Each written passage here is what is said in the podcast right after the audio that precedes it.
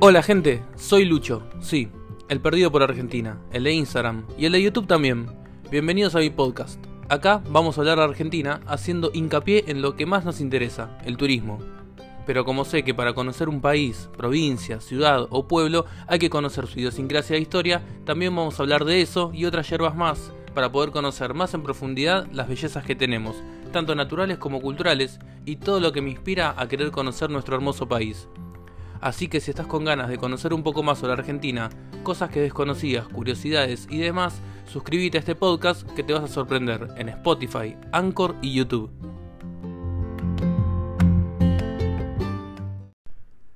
Muy buena gente, ¿cómo andan? Espero que bien. Yo acá iniciando mi primera temporada de podcast, temporada cuarentena. Y como dije en la presentación, a través de los podcasts voy a estar hablando de muchas cosas que sirven netamente para viajar por nuestro hermoso país, para el turismo nacional, ¿no? Eh, yo sigo mucho a un, a un youtuber que es Alan Estrada de Alan por el Mundo, obviamente creo que la mayoría lo conoce, y yo siempre presto atención a una premisa de la que él parte sobre viajar, donde habla de el turista responsable. ¿Y qué sería el turista responsable?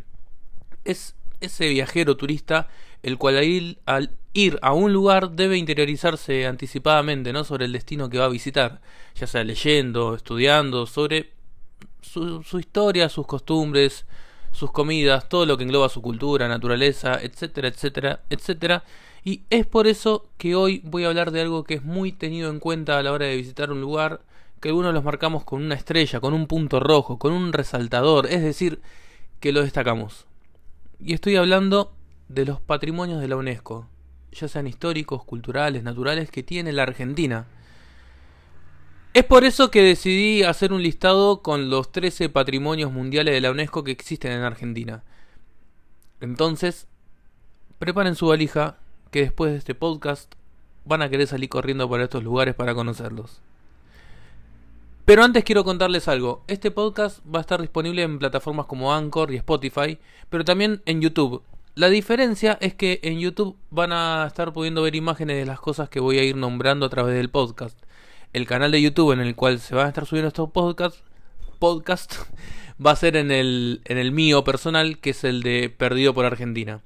Ahí van a tener una lista de reproducción de podcast, así que van a poder escuchar este y otros tantos los que sigan después, ¿no? De la temporada, en la temporada esta. Y obviamente decirles que si les gusta este tipo de contenido, se suscriban al canal, que es muy importante para mí que dejen ese like de confianza, que me va a ayudar a seguir creando contenido. Bueno, una vez dicho esto, comencemos. Parque Nacional Los Glaciares en Santa Cruz. El Parque Nacional de los Glaciares está inscrito en UNESCO desde 1981. Este lugar de increíble belleza natural, lagos y obviamente glaciares, debe su nombre justo a estos, a estos últimos, ¿no? Siendo el glaciar Perito Moreno el más importante de todos. Mayormente para conocer el Parque Nacional de los Glaciares eh, se hace base en la ciudad santacruceña del Calafate. Y dentro de este parque, este bellísimo parque y gran parque, eh, es posible realizar trekkings a través de los glaciares, eh, paseos lacustres por, por los lagos que tienen y obviamente deslumbrarse con los miradores, con esas vistas panorámicas hacia los glaciares. Misiones jesuíticas guaraníes en Misiones, en la provincia de Misiones, que son compartidas con el país vecino de Brasil, porque anteriormente no existían los límites y las fronteras como los conocemos ahora. Toda la región noroeste, noreste perdón, de Argentina, sudeste de Paraguay y sur de Brasil era una zona de evangelización de los jesuitas y guaraníes allá por el siglo XVIII. Quedaron en pie cinco nada más en total. Brasil tiene una sola, que es la de San Miguel de las Misiones en Río Grande del Sur. Y en Argentina tenemos cuatro, de las cuales la más conocida es la de San Ignacio Mini, que es la que mayormente se visita. Pero también hay otras que pueden ser visitadas y que no distan muchas una de las otras, o sea, no hay mucha mm, distancia, que son la de Santa Ana, la de Nuestra Señora de Loreto y Santa María la Mayor. Estas construcciones eh, fueron hechas en los siglos XVII y XVIII y son famosas por el casi perfecto estado de conservación que tienen. Parque Nacional Iguazú en Misiones también es una de las siete maravillas naturales del mundo que también es compartido con Brasil y obviamente lo fascinante de este lugar son las increíbles cataratas. En el corazón del parque se encuentra el salto más importante de los 275 que es la impactante Garganta del Diablo y es uno de los sitios más visitados del país y no, no es para menos, ¿no? El Parque Nacional Iguazú em, fue el primero que tuvo el país, junto con el Nahuel Huapi en, en Bariloche, en Neuquén. Eh, ambos fueron creados en 1934 y más allá de su, hermosa naturaleza en medio de la selva paranaense, también es el, hogar de más de 2.000 tipos de plantas y animales de la región como tapires, osos hormigueros, monos aulladores, jaguares, pero sin duda lo que más se van a cruzar son los típicos coatíes. La ciudad para visitar este imperdible de Argentina obviamente es Puerto Iguazú. La cueva de las manos en Santa Cruz en el cañón del río Pinturas se encuentra esta cueva que alberga un conjunto de arte rupestre que se cree que fue hecho hace unos 15.000 años.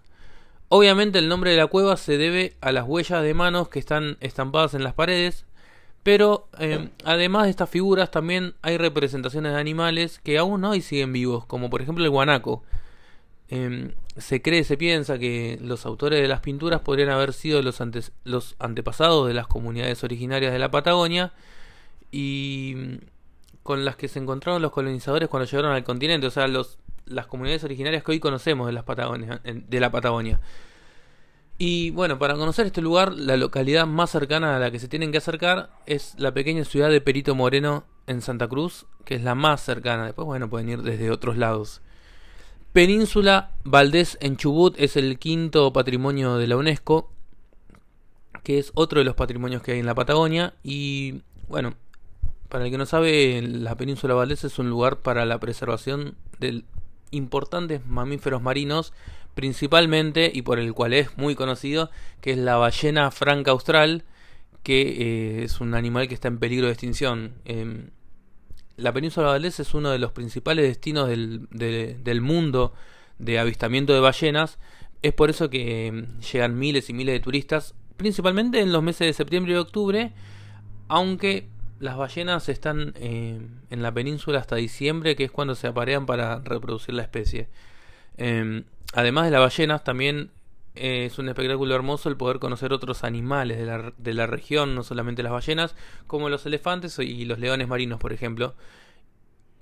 Pero sin duda es uno de, de los sitios imperdibles de Argentina y la localidad más cercana para llegar es Puerto Madryn. Parques naturales de Ischigualasto y Talampaya en las provincias de San Juan y La Rioja son dos parques que están separados por los límites provinciales, pero es un complejo entero, ¿no? Uno es el Parque Provincial Ischigualasto en San Juan, o más conocido como el Valle de la Luna, quizás les suena ese nombre, y el otro es el Parque Nacional Talampaya en La Rioja, bien cercano a de la ciudad de Villa Unión, que es de donde mayormente es en donde mayormente se aloja el visitante. Eh, el lugar se trata de una región desértica y son formaciones geológicas que corresponden al período Triásico. Es un período geológico que se inició hace aproximadamente 245 millones de años y terminó pasado unos 37 millones después. Em, acá en este lugar se, encontraron infinidad de fósiles de, antepasados mamíferos y también vestigios de, dinosaurios y de plantas que, fueron muy importantes para conocer la evolución de, los vertebrados y las características de, este periodo del Triásico. El séptimo patrimonio de la UNESCO es conocido como la manzana y las estancias jesuíticas en Córdoba.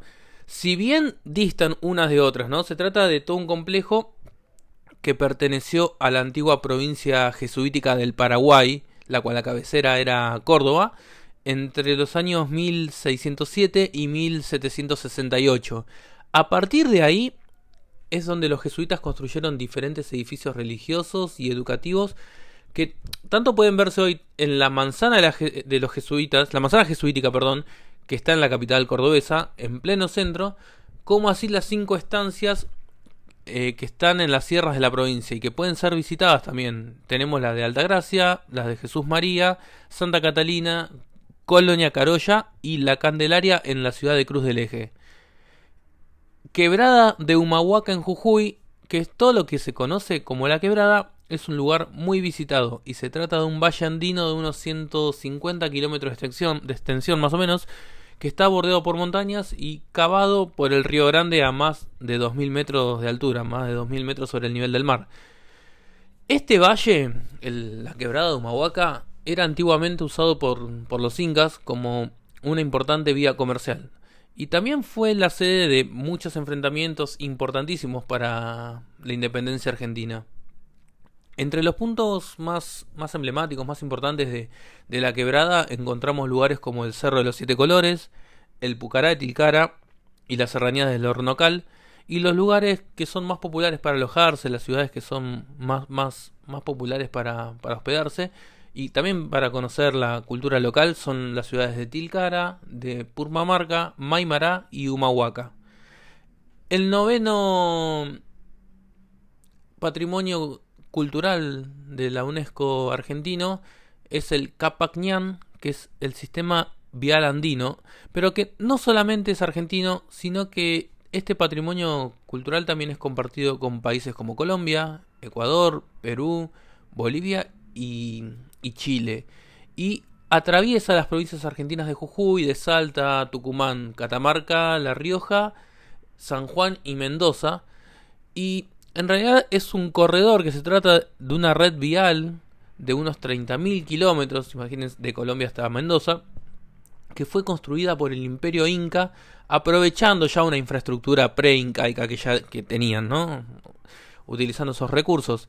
En idioma quechua, Capacñán significa algo así como camino del rey o camino del poderoso. Y ¿Por qué se llama así? Porque este sistema cumplía la función de conectar las ciudades más importantes del imperio con la capital, con Cusco, que era la capital del Tahuantinsuyo, que es el nombre del imperio inca. Y actualmente es la ruta, seguramente les va a llamar la atención, seguramente conocen a alguien. Actualmente esta ruta es la más utilizada por viajeros y por turistas que son los que recorren gran parte del continente del sur a norte, eh, principalmente mochileros, ¿no? Con a través de de esa ruta van conociendo los contrastes naturales y las culturas que hay en el camino. Otro de los patrimonios de la UNESCO argentinos es la obra arquitectónica de Le Corbusier. Eh, en realidad no es solamente Argentina, Argentina forma parte de la obra del arquitecto suizo, ya que en la ciudad bonaerense de La Plata, en la capital de la provincia de Buenos Aires, se encuentra una de las 17 obras, 17 obras que conforman este patrimonio de Le Corbusier. Y yo estoy hablando específicamente de la casa Curuchet. La casa Curuchet es una vivienda, es una casa unifamiliar diseñada por el arquitecto suizo, que es la única construcción que tuvo Le Corbusier en el continente. Fue construida entre 1949 y 1953 y fue la morada del médico y cirujano argentino Pedro Domingo Curuchet, por eso el nombre. Y bueno, el que la conoce se podrá dar cuenta que corresponde a, un estilo arquitectónico específico que se llama racionalismo o movimiento moderno, que fue la principal tendencia arquitectónica de la primera mitad del siglo XX.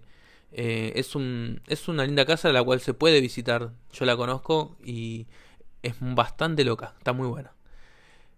Y el último que voy a nombrar ahora, que es el 11, yo dije que son 13, pero voy a nombrar hasta el 11, que es el Parque Nacional Los Alerces en Chubut.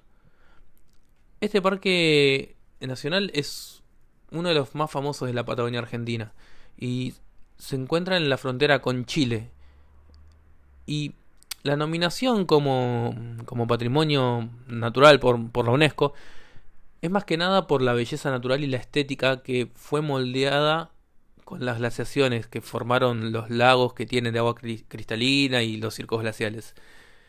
Es un lugar muy visitado y muy bien conservado. Y entre las estrellas del lugar están obviamente el lago Futalaufkem. Espero decirlo bien. No, no, no, no sé hablar mapudungún todavía. Pero Futalaufkem. los, el árbol Los Alerces, obviamente de donde viene el nombre del Parque Nacional. Y bueno, la flora y la fauna, ¿no? Si bien dentro de, del parque se encuentra, hay una ciudad turística que se llama Villa Futalaufkem, mayormente la gente se aloja en la vecina ciudad de Esquel muy conocida, para poder ir a este lugar que tiene más de 20 senderos peatonales y mucho más caminos vehiculares. Como le dije, yo iba a nombrar 13 y nombré 11. Quedan dos patrimonios de la humanidad argentinos, pero se tratan de patrimonios inmateriales. O sea, los patrimonios inmateriales o intangibles son los que se aplican para, para aspectos esenciales de la cultura y sus manifestaciones, y obviamente su conservación. Es por eso que UNESCO decidió incluir dos en el listado argentino. El primero de ellos es el tango. Obviamente compartido con Uruguay. Creo que no hace falta mucha presentación para el ritmo musical por excelencia del Río de la Plata. Es un ritmo musical que nació a fines del siglo XIX entre las clases más populares de Buenos Aires y Montevideo, que es una región donde se mezclaron los inmigrantes europeos con los descendientes de esclavos africanos y criollos que produjo una amalgama de costumbres, creencias, rituales que también abarcaron el ámbito de la música, y uno de esos resultados fue el tango. Para vivenciar el tango el que venga a Buenos Aires, eh, la ciudad está llena de tanguerías, principalmente en el barrio de San Telmo y también en la zona del Abasto que pertenece al barrio de Balvanera. Que son. hay lugares donde se puede aprender e ir a bailar el tango como milongas, o sitios más preparados para el turismo, lo que se llama el tango for export o el tango de exportación, lugares como Puerto Madero, eh, o lugares más bacanes, digamos, ¿no? Y el décimo tercero y el último patrimonio de la UNESCO argentino es el filete porteño de Buenos Aires. Eh, el fileteado se trata de una técnica de pintura muy vinculada al tango también, que combina colores muy vivos, muy llamativos, con un tipo de tipografía muy específica. Em, es normal ver el filete antes era mucho más normal. En colectivos, capaz ahora vemos un colectivo de, colección y, y, lo podemos llegar a ver también. para el que no es de Argentina, el colectivo nosotros lo llamamos al autobús urbano. Eh, también en camiones, en, en, almacenes y en decoración de hogares se viene últimamente tornando una algo que se usa. Las imágenes combinadas con esta tipografía tan característica eh, guardan relación con el patrimonio cultural de la ciudad. Y también incorporan cosas, elementos de carácter social, de carácter religioso y forman parte de esa memoria colectiva porteña que además la suele ser que además suele ser representada por importantes figuras o personalidades que son admiradas del ámbito político, del ámbito deportivo, artístico, inclusive santos, que son acompañados por dichos y por refranes. Es muy típico también eso. Para quien venga a conocer Buenos Aires, y para el que es de Buenos Aires y no lo sabe, es muy normal ver en ferias, como por ejemplo yo siempre hago hincapié en la de San Telmo, que es una de las ferias, es la feria que más me gusta de la ciudad, es muy turística también, y es a la cual llegan muchos turistas los días domingos, que es donde van a ver en los puestos de, de artesanos, que hay un montón de carteles fileteados con como para llevarse un lindo recuerdo de la ciudad. Y esos son nuestros patrimonios mundiales nombrados por la UNESCO hasta el 2020 por lo menos, pero está claro que también otros pueden terminar en la lista, ya que obedecen al menos a uno de los criterios establecidos por la UNESCO.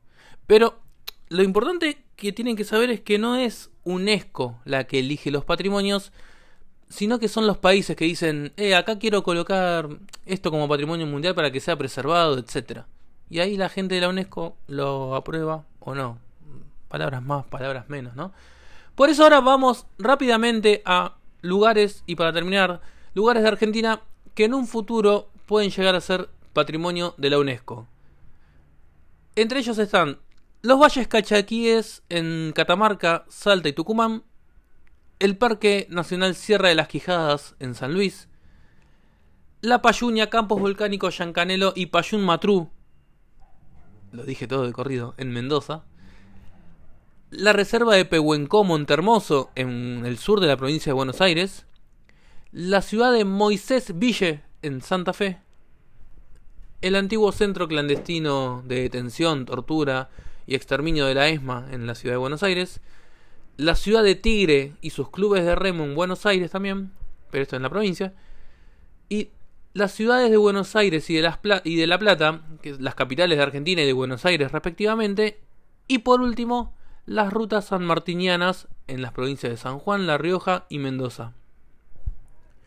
Y para, para finalizar el podcast, el patrimonio mundial de la UNESCO, sea histórico, cultural o natural, tiene como objetivo únicamente incentivar la preservación de bienes considerados importantes para la humanidad y obviamente esto repercute positivamente en el turismo, ya que los transforma en, en lugares o costumbres preservadas y también que atrae a quienes quieran conocer estos sitios. Es una forma de dar potencialidad a la actividad turística y todo lo que se genera alrededor de ella.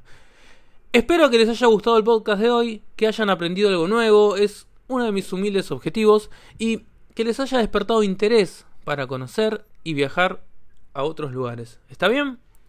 Un abrazo para todos y nos escuchamos en otro podcast. Mi nombre es Lucho y yo soy Perdido por Argentina.